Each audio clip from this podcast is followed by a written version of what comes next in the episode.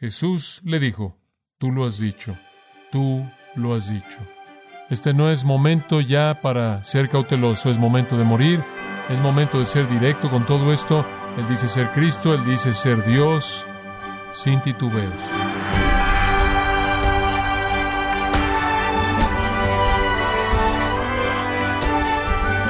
Bienvenido a su programa Gracias a vosotros con el pastor John MacArthur. Cuando la policía detiene a una persona, tiene la obligación de leerle los derechos Miranda al detenido. Básicamente se trata de notificarle al detenido que puede mantenerse en silencio y obtener asistencia de un abogado. ¿Qué derechos le fueron otorgados a Jesús la noche de su arresto ilegal? En nuestro programa de hoy, John MacArthur continúa su enseñanza acerca de las circunstancias y las personas involucradas en el injusto arresto y juicio de Jesús parte de la serie titulada Jesús juzgado, aquí en gracia a vosotros. Ahora, la última vez comenzamos a ver esta sección. Voy a mencionar brevemente lo que vimos y vamos a continuar con el texto de hoy. Primero vino la confrontación ilegal injusta y partimos de este texto y fuimos a Juan capítulo 18 porque la primera fase fue ante Anás. Anás no pudo enfrentar a Jesús, no pudo tratarlo, no podía enfrentar sus respuestas y él lo envió a Caifás y al Sanedrín, y ahí es donde lo retomamos en el versículo 57. Le llevaron al sumo sacerdote Caifás, a donde estaban reunidos los escribas y los ancianos. El Sanedrín, la corte judía suprema. Esta es la reunión ilegal, injusta, y en esa reunión ilegal, injusta, llegamos a un tercer punto, la conspiración ilegal injusta. Comenzando en el versículo 59, descubrimos que no pudieron inventar algo de que acusar a Jesús y entonces buscaron testigos falsos. De hecho, van a pagarle a la gente para que mienta acerca de Jesús. Ni siquiera pueden encontrar personas que hagan eso. Finalmente encuentran a dos de ellos, versículo 61, dijeron que él dijo que él podía destruir el templo de Dios y construirlo en tres días. Y sabemos a partir del Evangelio de Marcos, inclusive esos dos no pueden estar de acuerdo en lo que dijeron que Jesús dijo.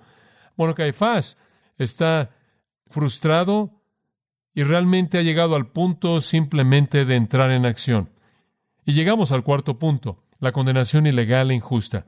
Observe lo que sucede conforme la frustración ha incrementado. Están apresurados, tienen que terminar esto, condenar a Jesús, terminar antes del amanecer porque la gente va a empezar a salir, porque la gente quiere este hombre Jesús, él es muy popular y tienen miedo de lo que pueda suceder. Tienen que firmar esto, sellarlo, empacarlo, enviarlo, por así decirlo, antes del amanecer, antes de que la multitud comience a tener una función, y entonces se están moviendo lo más rápido que pueden y quieren limpiarlo todo, usted sabe, para que puedan participar de la Pascua con manos sin sangre, por así decirlo. Y en el versículo 63 dice, Jesús mantuvo su paz, el texto griego continuó en silencio, lo cual significa que continuaron molestándolo. Caifás debió haber continuado molestándolo para que dijera algo y él continuó en silencio. El profeta Isaías dijo que cuando él fue guiado a su juicio, fue como un cordero ante sus trasquiladores que no abre la boca, así él no abrió su boca. Él no abrió su boca. Y Caifás sabía que no era el silencio de la culpabilidad, fue el silencio de la inocencia, fue el silencio de la dignidad, fue el silencio de la majestad, fue el silencio de la integridad, fue el silencio de la confianza y ese silencio era ensordecedor, paralizador, y sólo la reverberación de las palabras de los testigos falsos que rebotaban ahí en ese lugar, y el aire era pesado de culpabilidad, y el silencio condenador de Jesús, la injusticia, el odio de los corazones de los hombres, la maldad de sus palabras hacían que el aire fuera eléctrico, y lo único que podían oír era el eco de sus propias palabras malas, y anhelaban que Jesús perforara ese silencio doloroso con algo por lo cual pudieran condenarlo para quitarse su culpabilidad. Desesperadamente querían que ese silencio fuera roto por algunas palabras de defensa personal por parte de Jesús para que pudieran continuar de manera legítima su ataque. Pero fueron reprendidos por su silencio perfecto santo. Y después Caifás llegó al fin y explotó. Y terminó con cualquier otro plan para traer testigos y traer a personas para que testificaran contra Jesús. Y en el versículo 63, entonces el sumo sacerdote le dijo, te conjuro, eso significa te llamo a un voto, juramento solemne por el Dios viviente. Y él usa un juramento que es el juramento más sagrado que un judío jamás podía invocar. Esto es decir, responde esta pregunta con veracidad en base a que tú estás haciendo un juramento ante el Dios viviente. Esto es el Dios que está vivo y te oye, el Dios que está vivo y castiga a los mentirosos, el Dios quien es un Dios de verdad. Te conjuro, te llamo juramento por el Dios viviente en cuya presencia tú estás. Que nos digas si eres tú el Cristo, el Hijo de Dios. Y aquí él va a la yugular. Esto es lo que ellos quieren que Jesús diga. Porque para ellos decir que es el Hijo de Dios es decir que es deidad y decir que es deidad es blasfemia si usted no es Dios. Solo Dios tiene el derecho de hacer eso. Y es blasfemo que un hombre diga ser Dios. Y entonces quieren que Jesús con su propia boca blasfeme y después ellos tendrán su razón para ejecutarlo. Porque en Levítico 24, 16 dice, si alguno blasfemar el nombre de Dios, morirá. No hay crimen en absoluto. El único crimen que pueden inventar es que él dijera que él era Dios y ese no fue un crimen porque esa era la verdad. Entonces que quede establecido por toda la historia. Jesús fue ejecutado no por decir que era Dios fuera de la verdad, sino por ser el Dios que dijo que era. Él irrumpe la escena con el último plan y coloca a Jesús bajo el juramento pesado. Usted lo puede encontrar en Levítico 5.1 y Primero de Reyes 22.16. Te conjuro por el Dios viviente, frente al Dios que vive y castiga a los que mienten. Dinos la verdad en primer lugar. ¿Eres tú el Mesías? ¿Eres tú el Mesías, el prometido, el rey prometido? Usted sabe, él desea ser el Mesías. En Lucas 4:21 leyó la escritura de Isaías en la sinagoga cerró el rollo en sus manos, lo bajó y dijo, este día esta escritura es cumplida en vuestros oídos. En otras palabras, yo soy el Mesías, yo soy aquel de quien la escritura habla. Y él se encontró con la mujer en Samaria y ella dijo, sé que el Mesías viene. Y él dijo, el que habla contigo es él. Él afirmó de manera muy abierta y de manera muy incisiva ser el Mesías ungido y prometido libertador y salvador de Israel. Eso no fue algo que él negó, eso fue algo que él afirmó. El hecho mismo de que Caifás lo preguntó indicaba que ellos sabían que era verdad. Y cuando él entró montando en la ciudad de Jerusalén, Mateo 21 registra lo que dijeron, Osana al hijo de David, bendito es el que viene en el nombre del Señor. Todos esos fueron títulos mesiánicos, nombres mesiánicos, sí, era claro que él había dicho ser el Mesías. Pero él no había desfilado eso. Él no había expresado eso de manera abierta y dramática, no fuera que él causara problemas fuera del plan apropiado de Dios. Mientras que él dijo ser el Mesías de manera clara, por ejemplo, en Mateo 16, 20, él le dijo a sus discípulos, no le digáis a nadie que yo soy el Cristo o el Mesías. En otras palabras, él evitó el peligro, él evitó las amenazas, él evitó lo que podría pasar cuando el pueblo se enojara ante dicha afirmación y entonces mientras que él la afirmó, él la afirmó de una manera cautelosa. Además, ellos sabían que él había dicho que él no era solo el Mesías, aunque había estado en cierta manera en el trasfondo, él también dijo ser el Hijo de Dios. Esa es la razón por la que Caifás le preguntó, ¿eres tú el Hijo de Dios? ¿Qué quiso decir con eso? ¿Acaso solo quiso decir otro descendiente de Dios, simplemente otra criatura que Dios hizo? No, quiso decir deidad. ¿Por qué entonces lo llamarían blasfemia? Si él solo hubiera querido decir un hijo de Dios como cualquier persona es un hijo de Dios quien ama a Dios, o toda persona que es un hijo de Dios es creado por Dios, por el poder creador de Dios como fuente, si él solo se refirió a eso, no habrá habido blasfemia al decir que lo era. Lo que él quiso decir era lo que Cristo quiso decir sí. Cuando él dijo que era el Hijo de Dios, él quiso decir que era igual al Padre un padre e hijo de la misma esencia, misma naturaleza. Y cuando Jesús dijo que Él era el Hijo de Dios, Él estaba diciendo que era uno con Dios, yo y el Padre uno somos. Él lo dice una y otra vez, lee el Evangelio de Juan. Es una afirmación constante, resonante de Jesús, siendo el Hijo de Dios y como tal deidad en carne humana, igual a Dios en todo sentido. De hecho, en Juan 19:7 los judíos dijeron, Él tiene que morir porque Él se hizo a sí mismo el Hijo de Dios. Entonces, estas son las cosas que Caifás sabe que Jesús afirma que es el Mesías, el ungido, el rey venidero y príncipe y gobernador de Israel, y como tal, claro, una amenaza para su gobierno y su sacerdocio, y además que él dice ser el Hijo del Dios viviente. Nadie podía afirmar eso, inclusive de una manera cautelosa, sin esparcirlo como fuego. Y él quiere oír de su propia boca esas afirmaciones blasfemas afirmadas para que él pueda tener razón para ejecutar a Jesús. Y usted sabría que si Jesús fue colocado en un juramento por el Dios viviente, respondería, y en el versículo 64 lo hace. Jesús le dijo, tú lo has dicho, tú lo has dicho. Y Marcos añade, yo soy, Marcos 14, 62. Lo dijiste, yo soy. Yo soy el Mesías ungido. Yo soy el Hijo de Dios. Juro por el Dios viviente que lo soy. Y él toma el juramento del Dios viviente y dice que es verdad. Este no es momento ya para ser cauteloso, es momento de morir, es momento de ser abierto, es momento de ser directo con todo esto. Él dice ser Cristo, él dice ser Dios, sin titubeos. Y después, para que quede claro su punto, él cita de Daniel 7, 13 y 14, una de las profecías grandes y conocidas mesiánicas. Tú lo has dicho. Y además os digo, y aquí él cita esta profecía de Daniel 7, 13, 14 del Mesías, que desde ahora veréis al Hijo del Hombre sentado a la diestra del poder de Dios y viniendo en las nubes del cielo. Qué afirmación tan sorprendente. Sí, dice él, yo soy Dios y pronto me verás exaltado a la diestra del poder. Literalmente el poder en el texto, esa es una paráfrasis para Dios. Me verás exaltado a la diestra de Dios y algún día viniendo en las nubes del cielo.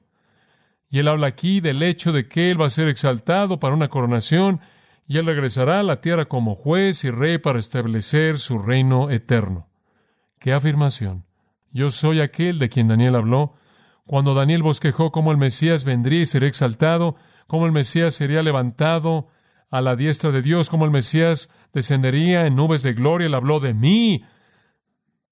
Y desde ahora observe esto, subráyelo. Veréis, lo verás. En otras palabras, Caifás, esta no es la última vez que me vas a ver, me vas a volver a ver, me vas a ver cuando venga en las nubes de gloria como juez de toda la tierra, me vas a ver en el juicio del gran trono blanco, cuando llame de las tumbas a todos aquellos que han vivido y me han rechazado y a mi Padre, y me volveré tu juez eterno. Esta no es la última vez. Desde ahora verás que seré exaltado a la diestra y vengo en poder y gloria como el rey ungido y juez. Sí, yo soy el ungido. Sí, yo soy el Hijo del Hombre, el Hijo de Dios. Y él se llama a sí mismo aquí Hijo del Hombre, porque esa es la frase que es usada en la profecía de Daniel. Y ese fue su título común para sí mismo. Él es Hijo de Hombre, Hijo de Dios, plenamente hombre, plenamente Dios. Y entonces él se ha condenado a sí mismo a los ojos de ellos por sus propias palabras. Eso es injusto y legal.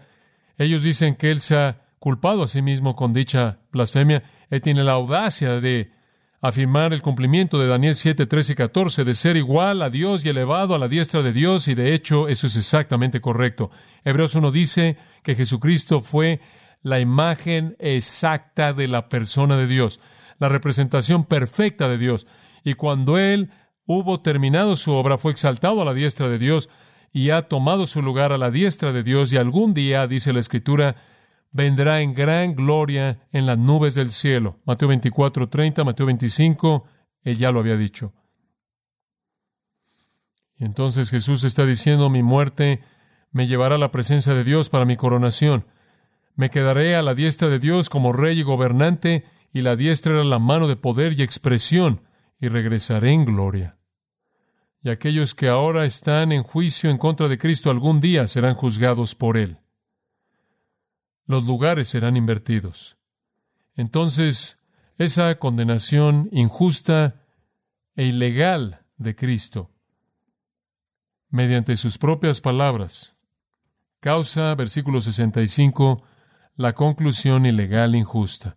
El sumo sacerdote rasgó sus vestiduras, diciendo, ha blasfemado. ¿Qué más necesidad tenemos de testigos? Él acaba con ese plan entero de testigos. Olvídenlo. He aquí, ahora mismo habéis oído su blasfemia. ¿Fue blasfemia? ¿Fue la afirmación de Jesús de ser Dios blasfemia? ¿O lo era o no lo era? No, no lo era. Porque lo que él dijo fue verdad, ¿no es cierto? Era verdad. Pero el sumo sacerdote no quería conocer la verdad. Él no quería examinarla.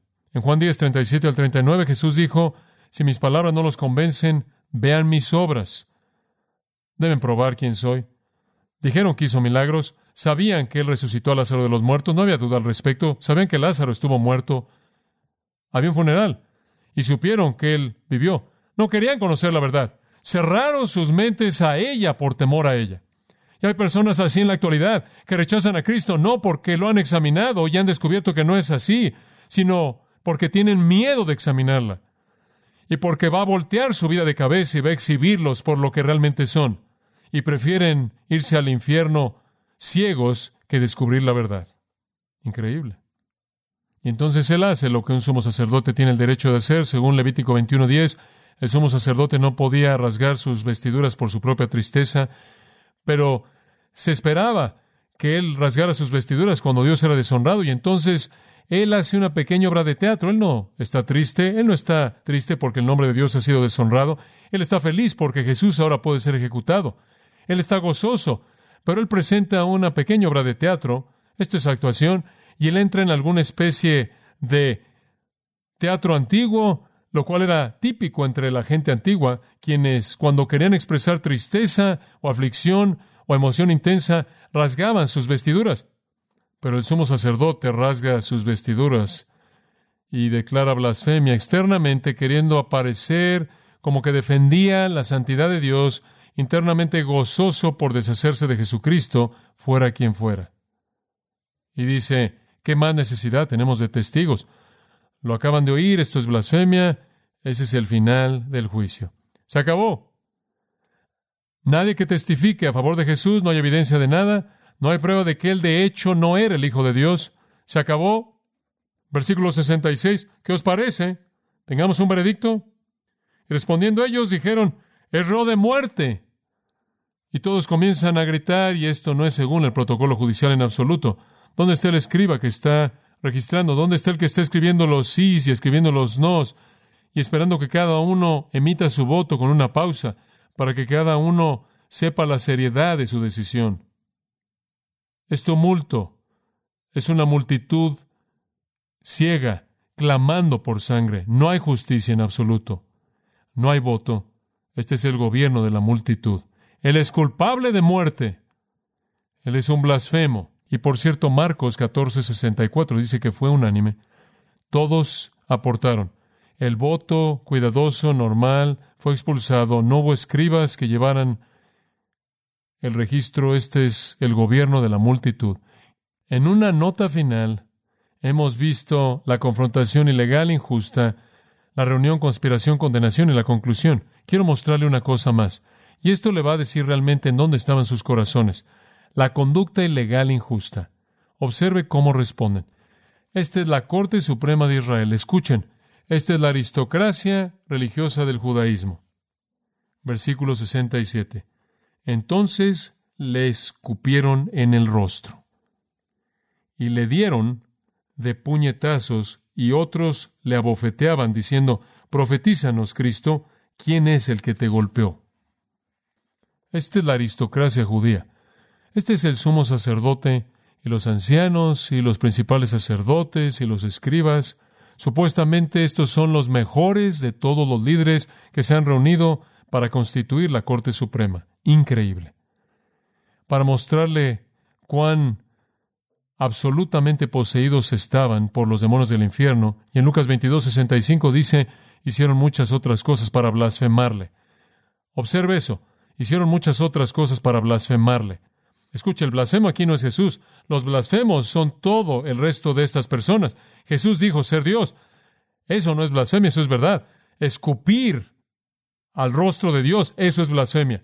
Esto es blasfemia de un tipo absolutamente inconcebible.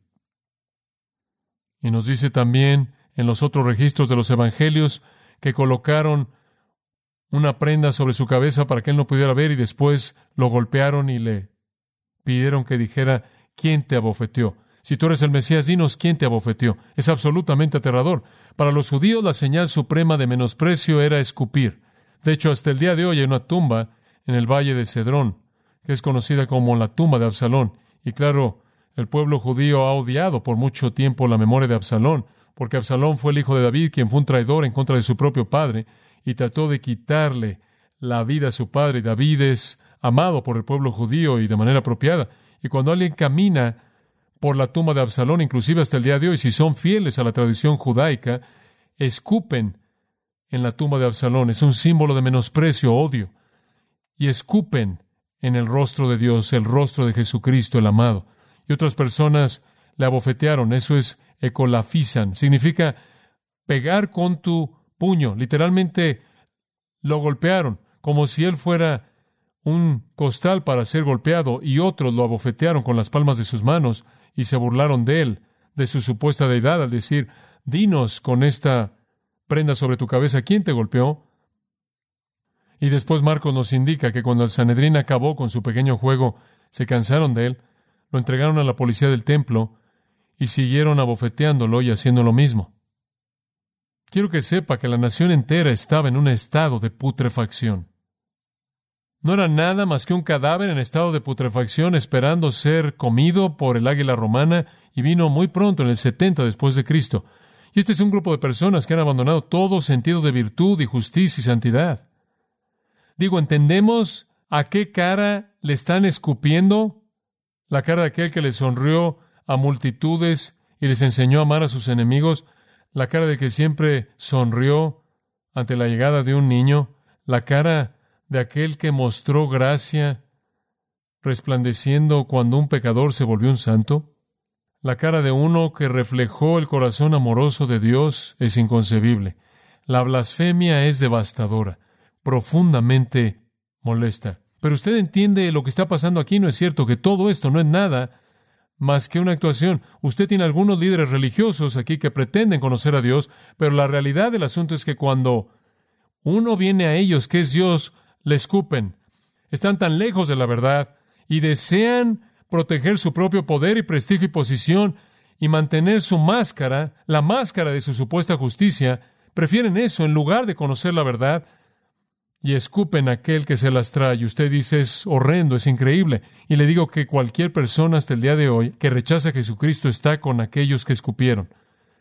Digo, simplemente así es. Jesús dijo, si no estás conmigo, estás en contra de mí. Y la ironía de la situación es que aquellos que juzgan de manera errónea a Jesús, un día serán juzgados de manera correcta por Él. Los lugares serán invertidos. Aquí encontramos a jueces que no son nada más que criminales. Y son y serán condenados de manera justa. Y aquí encontramos a uno que se dice que es el criminal, que realmente es el inocente que se vuelve el juez. Si usted juzga de manera equivocada a Jesucristo, Él no lo va a juzgar a usted de manera equivocada. Él lo va a juzgar a usted de manera correcta. Aquí está el pecado condenador, es el pecado de incredulidad es el pecado de la incredulidad, soberbia, impenitente, independiente, autosuficiente. Es el pecado de estar separado de Cristo y pensar que usted puede estar bien con Dios sin Él. De intentar mantener una relación de Dios por mí mismo, sin pasar por el mediador. Veo esta escena y me veo abrumado por la gracia de Cristo. Mi juicio merecido es implementado en su juicio inmerecido. Mi sentencia merecida es implementada en su sentencia inmerecida, mi ejecución merecida es cumplida en su ejecución inmerecida. Mi condenación merecida es cumplida en su condenación inmerecida. Coloco mi fe en Jesucristo y todo esto es por mí. ¿No es eso algo maravilloso?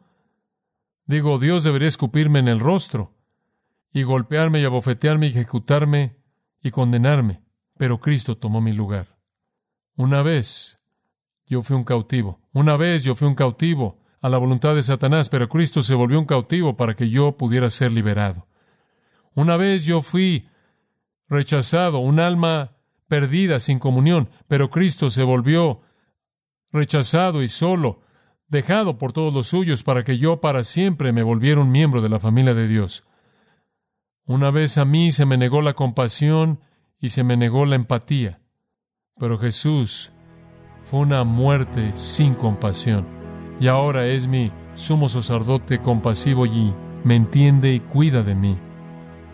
Una vez yo estaba bajo la maldición de Dios, pero Jesús se volvió maldición por mí.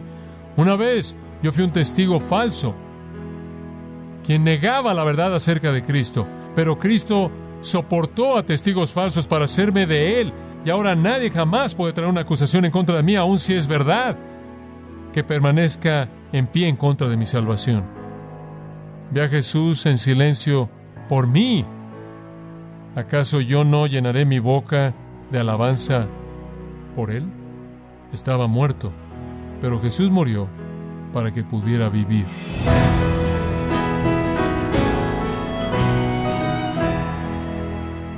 MacArthur nos ha recordado que debemos notar el hecho de que Jesús fue ejecutado por decir la verdad, la verdad de que Él es Dios. Esta es la serie titulada Jesús juzgado, aquí en gracia a vosotros. Y quiero recordarle, estimado oyente, que tenemos a su disposición el libro El asesinato de Jesús, escrito por John MacArthur, donde nos invita a revivir la conspiración y más terrible injusticia de la historia humana. Y también recuerde que puede descargar todos los sermones de esta serie Jesús juzgado, así como todos aquellos que he escuchado en días, semanas o meses anteriores, animándole también a leer artículos cristianos relevantes en nuestra sección de blogs en gracia.org. Si tiene alguna pregunta o desea conocer más de nuestro ministerio, como son todos los libros del pastor John MacArthur en español, o los sermones en CD que también usted puede adquirir, Escríbanos y por favor mencione la estación de radio por medio de la cual usted nos escucha en gracia a vosotros. Es importante conocer no solo el país y ciudad de donde usted nos escucha, sino también la radio. Para quienes contactan nuestro ministerio por primera vez, pueden solicitar una copia del mensaje de promoción sin costo alguno, un mensaje por oyente únicamente. Si usted vive en los Estados Unidos o Puerto Rico, escríbanos a Gracia Vosotros, P.O. Box 4000, Panorama City, California 91412. O puede escribirnos a través del siguiente correo electrónico radio arroba y queremos agradecerle desde el fondo de nuestro corazón su tiempo y sintonía, y en nombre de John MacArthur y del personal de este organismo, invitarle para que nos acompañe en la próxima edición y así juntos continuar desatando la verdad de Dios un versículo a la vez, en gracia vosotros.